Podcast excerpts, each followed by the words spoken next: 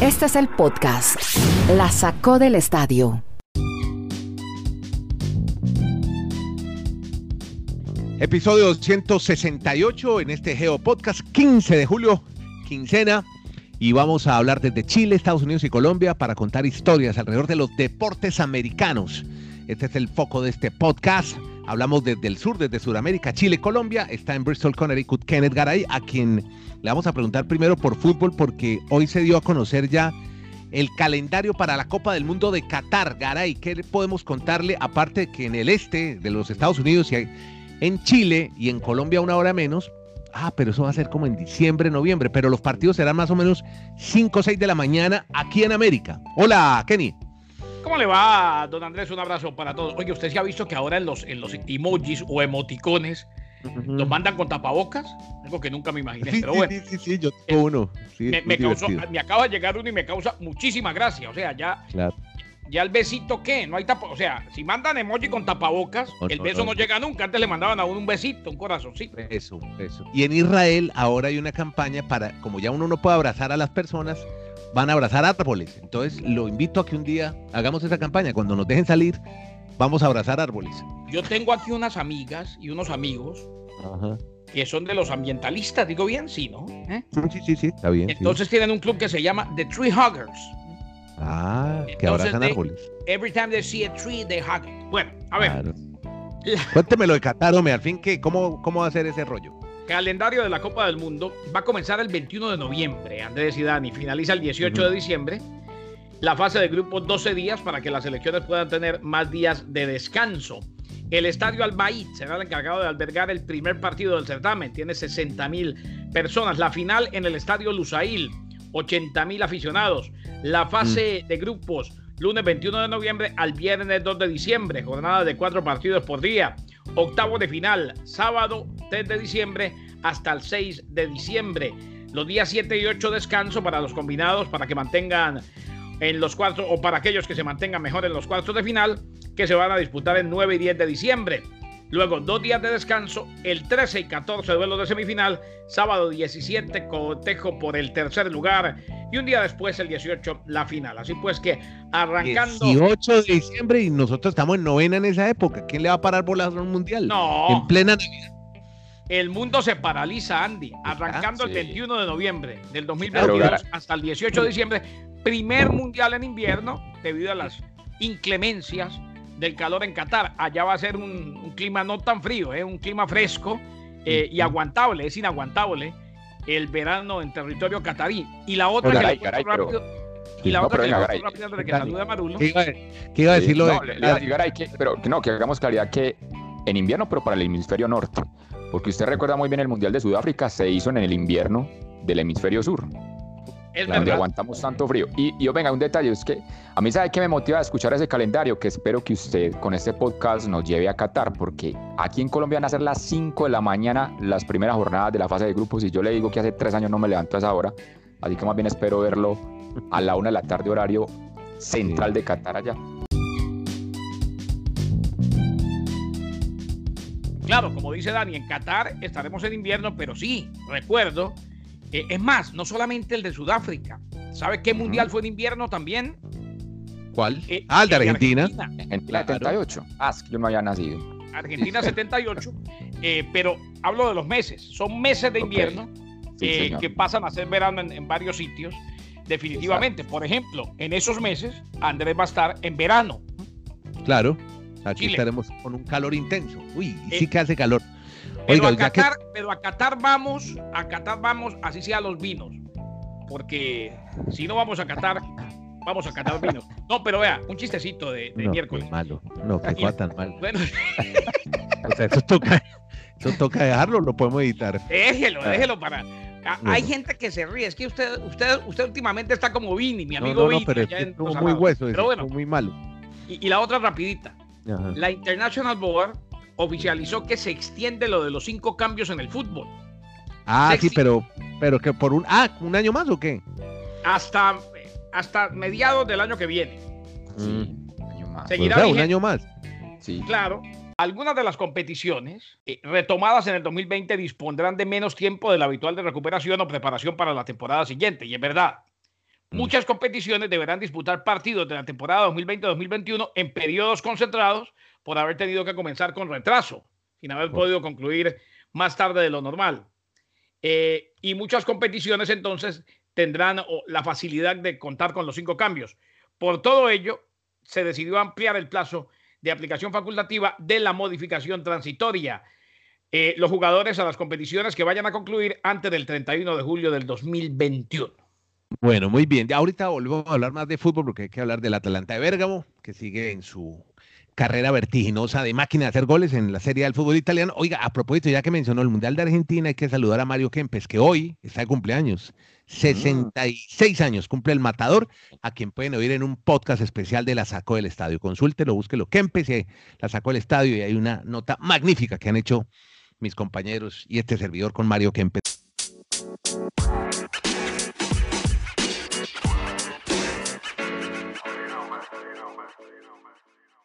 Mire, metámonos en deportes americanos, que es el, el quid de este podcast, porque hay varias, varios asuntos de los que nos quiere conversar Dani Marulanda. Primero, el relacionado con, eh, bueno, ahorita hablamos de, de, Filadelfia, la ciudad de Filadelfia, pero de Mike Garrett, ¿qué pasa con este jugador, Dani? Sí, lo que pasa este 15 de julio, Andrés, es la fecha que termina el contrato de los jugadores que... Sí, exactamente, eh, jugadores franquicia.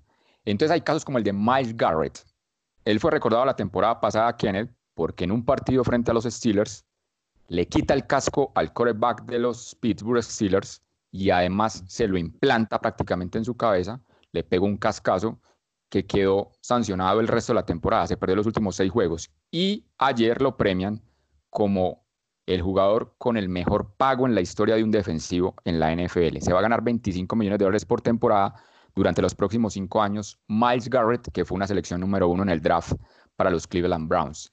También han firmado a Chris Jones, el defensivo de Kansas City, cuatro temporadas, 85 millones de dólares. Él decía en las redes sociales, si no me dan 20 millones de dólares por año, no voy a seguir en Kansas, pues acordaron con él, así que están rompiendo el chanchito, como dicen los mexicanos en Kansas, para poder mantener esas figuras como Mahomes y Jones. Y lo que queda en veremos es lo de Dak Prescott, que ya nos ha comentado que pues prácticamente simplemente le van a dar este año de contrato, no va a ser un, uno a largo plazo. Les van, les van a poner la etiqueta de franquicia, ¿qué significa?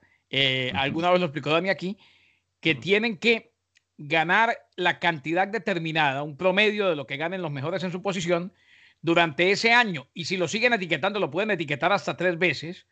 Lo siguen etiquetando, tienen que seguir subiendo el, subiendo el sueldo de acuerdo a la manera como el mercado vaya aumentando el sueldo del mejor pagado en esa posición eh, si es que no llegan a un acuerdo de contrato multianual. Hoy se vence el plazo, como bien lo decía el señor Marulanda. Y seguimos en NFL porque ¿qué es lo que pasa con la gente de Filadelfia? ¿Qué fue lo que le dijo a la NFL y al equipo de la ciudad, los Eagles? A ver, eh, Andrés, no solamente los Philadelphia Eagles en la NFL, sino que también los Philadelphia Phillies. O sea, se llegó a asumir en su momento que la temporada de la NFL iba a tener público normal, o sea, con el, con el optimismo del comienzo de la, del confinamiento, se llegó a pensar que pues muy seguramente ya todo iba a haber pasado cuando empezara la temporada de la NFL, pero queda claro que será una temporada típica como todas las demás. Así pues que los Philadelphia Eagles y otros eventos deportivos en eh, el estado de Pensilvania no tendrán público, más allá de que existía la posibilidad ya dijeron los oficiales que no tendrán público, eh, ni siquiera en los partidos de los Philadelphia Phillies en el béisbol, ni tampoco en los de los Philadelphia Eagles. No van a estar eh, con aficionados, no van a permitir a los aficionados, claro, se va a llevar a cabo la temporada, van a poder usar sus estadios, pero sin aficionados hasta nueva orden. Pero le, acoto allí que también va a perder mucho de cada gobernación estatal. Por ejemplo, los Baltimore Ravens, ya lo habíamos comentado, van a tener la opción entre un 15 y un 20% de la capacidad del estadio. Y Jacksonville Jaguars, que son los dos equipos que lo han hecho ya público, ha manifestado que entre el 20 y el 25% de la capacidad del estadio estará en venta para los aficionados que quieran acompañar al equipo. Pero ahí empieza la, demanda de, los aficionados que viven en Florida, que en ese momento es donde hay más contagios, dicen cómo van a abrir un estadio para un 20% de capacidad. Es lo mismo, es lo mismo que en su momento se habló de la vida normal, del día a día. Depende mucho de las autoridades locales. Aquí el que habló fue el comisionado de salud de Filadelfia, Thomas Farley. Él dijo no, eh, definitivamente no va a haber aficionados en las tribunas, al menos en los juegos de los Eagles de la NFL y los Phillies del béisbol de Grandes Ligas. Bueno, eh, eso es lo que ha recomendado entre otros el doctor Fauci, ¿no? El epidemiólogo de la Casa Blanca. Hablemos de la NBA, la burbuja. Llegó James Harden, la barba llegó por fin a Orlando, Garay.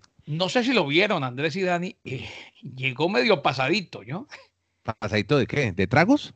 No, no, Ah, de libras, de kilos. ah, ah, ah, pues es que uno en una cuarentena de esas, no, cualquiera. pero ojo, pero mire, mírese, a la panza mejor, ¿eh? usted, mire, mi- mire, yo me miro, mire, es que esto no hay nada que hacer. No, Andrés, sí, pero es que usted, Dani y yo no somos atletas de alta competencia. Tiene razón. Por ejemplo, Dani no me deja mentir. eh. Luka Doncic se transformó Sí. totalmente, perdió peso. Sí. Eh, Mm. Nikola Jokic, que ya cumplió con la cuarentena a propósito en la Sí. burbuja de la NBA, también. James Harden llegó un poquito pasado. Lo cierto es que Mike D'Antoni dijo que cuenta con él y claro, que debe contar con la barba. Y Russell Westbrook, que hay que esperar a que dé, como lo dijimos ayer, dos veces negativo para que ya pueda estar disponible en la NBA. Pero llegó Harden, una de las grandes figuras. El encierro genera ansiedad, entonces por eso es- a- asaltan la nevera. Sí, ¿qué me iba a decir Marulanda? Y cuénteme la historia de Jerome Butler, el jugador de la, del Miami Heat, también tiene una historia. Exactamente, para allá íbamos porque usted nos ha contado todo lo que los jugadores van a hacer en homenaje al tema del racial en Estados Unidos, el que, los nombres que van a tener en la camiseta en sus espaldas.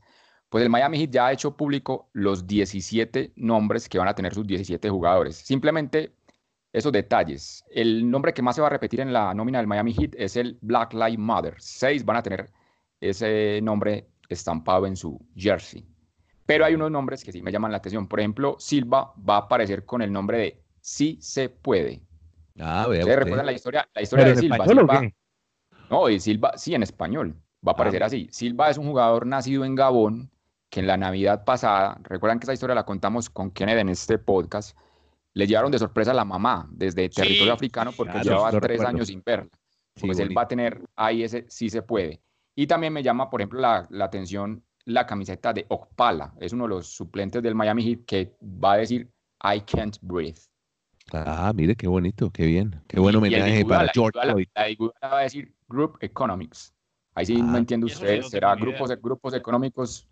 ¿Será como que, que Con- los grupos económicos contraste estén con? Anthony Davis y. LeBron James que simplemente pusieron sus nombres. Los nombres de ellos, sí. Que ya vuelvo otra vez al fútbol. Y la noticia tiene que ver con el TAS, el famoso fallo a favor del Manchester City en una apelación, justamente que le revocó el veto de dos años en Copas Europeas. Y muchas reacciones, ¿no? Entre ellas la del técnico del City y otros técnicos muy molestos. Kenneth Alfonso. Eh, muy amable, don Andrés Sofío. No, vea, eh, muy amable, don Andrés. Eh, ¿Usted tiene segundo nombre, nieto? José Andrés. No, dejémoslo en Andrés. Me gusta más. Andrés. eh. Uy, Además que lo conocen. Su nombre artístico es el mismo que le dio Cuca, Andrés Nieto. Chepe Andy. Ah, bueno. Listo. No, eso de Chepe Andy suena muy feo. Suena como un tipo barato. Hay un- un- eso suena como Chip Andy, como he doesn't like de, spend money. de discoteca en la calle 8 con, con Sí, dos. no, no. Eh, bueno, hablaron varios, inclusive se lo tomó con algún tipo de jocosidad Jürgen Klopp, el tema de la manera como le levantaron la sanción al Manchester City. Eh, pero, por ejemplo, José Pepe Mourinho dice que es terrible lo que pasó y, y trae a colación una situación en la cual, eh, o un ejemplo en el cual, pues, uno se pone a analizar y alguna razón debe tener. Dice, hombre, si son tan inocentes, ¿por qué los multan en 10 millones de euros? Debieron quitarles los dos años de sanción y cero Mm. multa. Claro. Eh, y en eso tiene razón. Si el señor Nieto es inocente, no, ¿por qué va a pagar multa si es Por inocente? supuesto, claro. Pero, pero Guardiola respondió, y el otro que habló fue Javier Tebas, el presidente de la Liga Española. ¿Qué dijo y, dijo, Tebas? y dijo que ese tribunal del TAS no es estándar. Entonces. Pep Guardiola contestó, dijo, ustedes nos tienen envidia, nosotros hemos hecho todo de la manera más legal, por eso estamos aquí, me debo a mi equipo. Y al señor Tebas le habló directamente, le dijo, muy seguramente él es un gran experto legal, sería bueno que de aquí en adelante la gente no llevara los casos al TAS, sino a Tebas. Sí, O sea, claro. eh, ojo, esta mañana hablábamos con un colega, Rubén Flores, en Londres, y nos dice que hay mucho, mucha desazón, o sea, o mucho desazón eh, porque a la gente no le ha gustado el tema de que se habla, se predica fair play financiero y resulta que de la noche a la mañana una sanción ejemplar se cambia totalmente, se le quita y los nuevos ricos del fútbol siguen haciendo prácticamente lo que se les da la gana. Eso es como cuando nos dijeron que la FIFA cambiaba. Yo veo la misma FIFA con diferentes caras. Podcast La Sacó del Estadio. En Twitter, arroba La Sacó Podcast.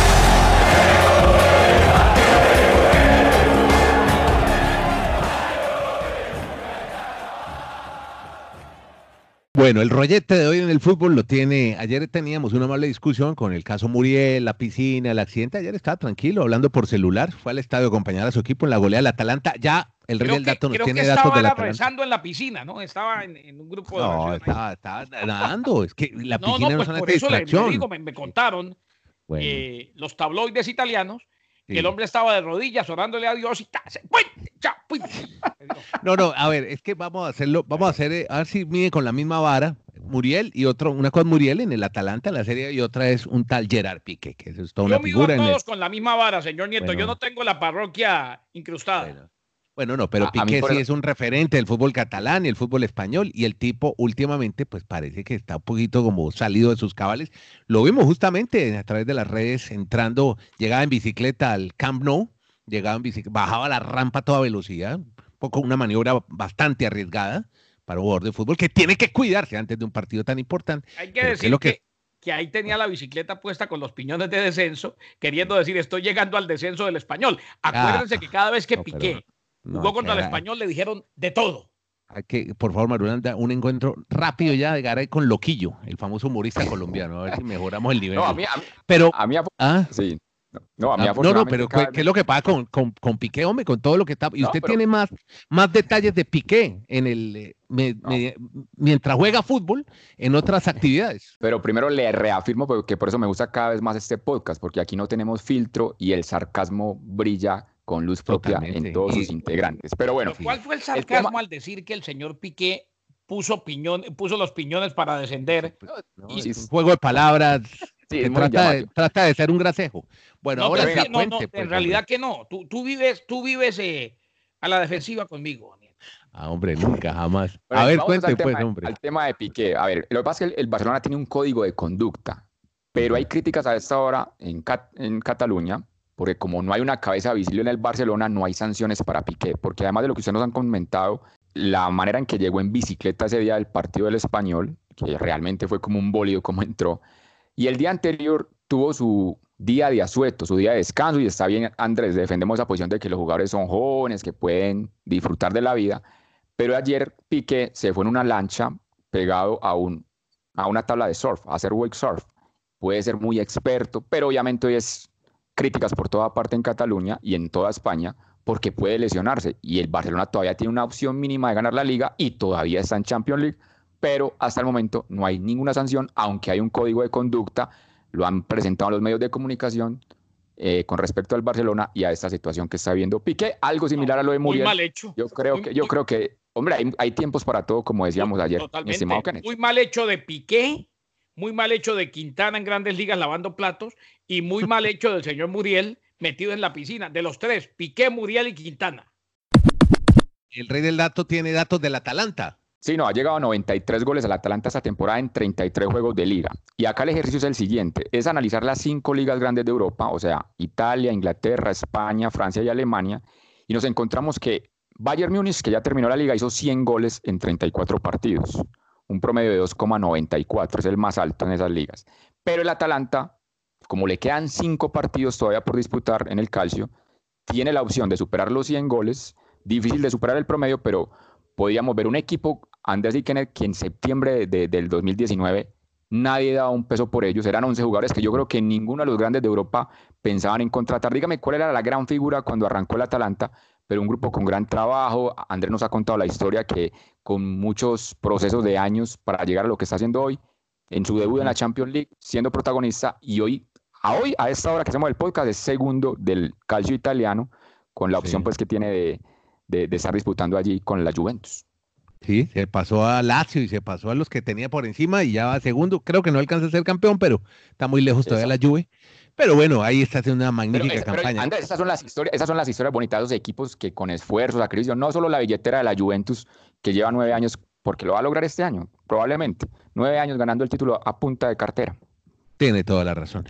Una frase que, me encontré. ¿Cómo le, va a decir al señor Marulanda que tiene la razón? Ahora, ¿quién se lo aguanta el resto del día? No, pero tiene razón, es que trabajos a largo plazo. Bien, bien. Un, trabajo de una ciudad que conocimos por ser foco de pandemia. le recomiendo que siga viendo más la NFL y no vea tanto fútbol desigual. Sí, pero es que Dani, Marulo, eh, Marulo, y, y, Tengo 30 segundos. no, no, esto es una batalla de sí, la desigualdad, la, los planteamientos de cada uno de ustedes, porque cada uno tiene razón. mañana, mañana, mañana, muy probablemente vamos a estar hablando del título, del título del Porto con los colombianos Luis Díaz y también de Mateus Uribe. La Liga de Portugal también es una cosa de dos, o el Benfica o el Porto. La misma situación todos los años. Kenneth, desde el 2002, hace 18 años no hay un campeón diferente al Benfica y al Porto. Pero Dani, Dani, usted lo que no puede pretender, y usted sabe que he vivido y he sentido la NFL tanto como usted y me encanta, y ha sido de lo mejor de mi carrera profesional, pero no podemos pretender comparar las ligas de fútbol, menos en nuestros países y tampoco en Europa, con la NFL.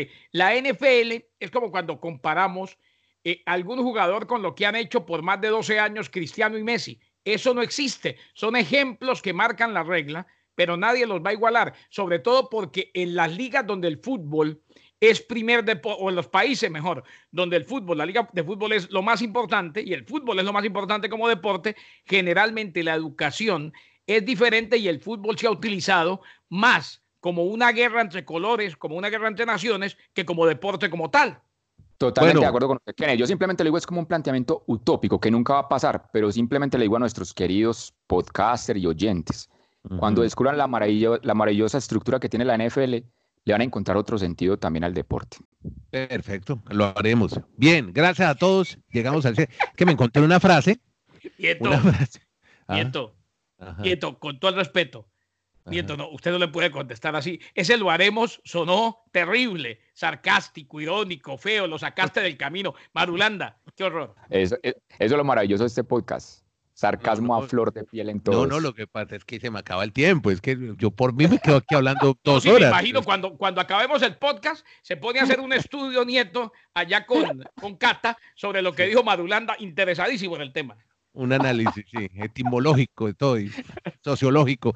No, más bien, mire, ¿sabe lo que dijo? Yo pensé que estaban hablando de Kenneth Garay. Dijeron de, un jugador de fútbol, transmite positivismo, energía y hace bien las cosas. Eso dijo Quique Setién. Del King, Arturo Vidal, y hoy están felices aquí en Chile con, con esas declaraciones de Setién. Pero ojo la frase, ¿no? Yo pensé que hablaban de Garay. Transmite positivismo, energía y hace bien las cosas. Bien, Garay. Pensé eh, que esa puede llegar a ser la ah. última declaración de Setién en el Barcelona. bueno, no, todavía le queda partido de Champions, de acuerdo. Bueno, bien, gracias a todos por eh, escuchar. ¿Qué tal que gane la Champions? Ahí se queda un año más. Gracias por escucharnos, por suscribirse, por seguirnos. Se llama La Sacó el Estadio. Qué bueno que estén al otro lado oyéndonos a en el móvil, en su celular. Gracias a todos. Con Kenneth Garay, Dani Marulanda y Andrés Nieto Molina. Siempre estamos contando historias de deportes americanos aquí en La Saco del Estadio.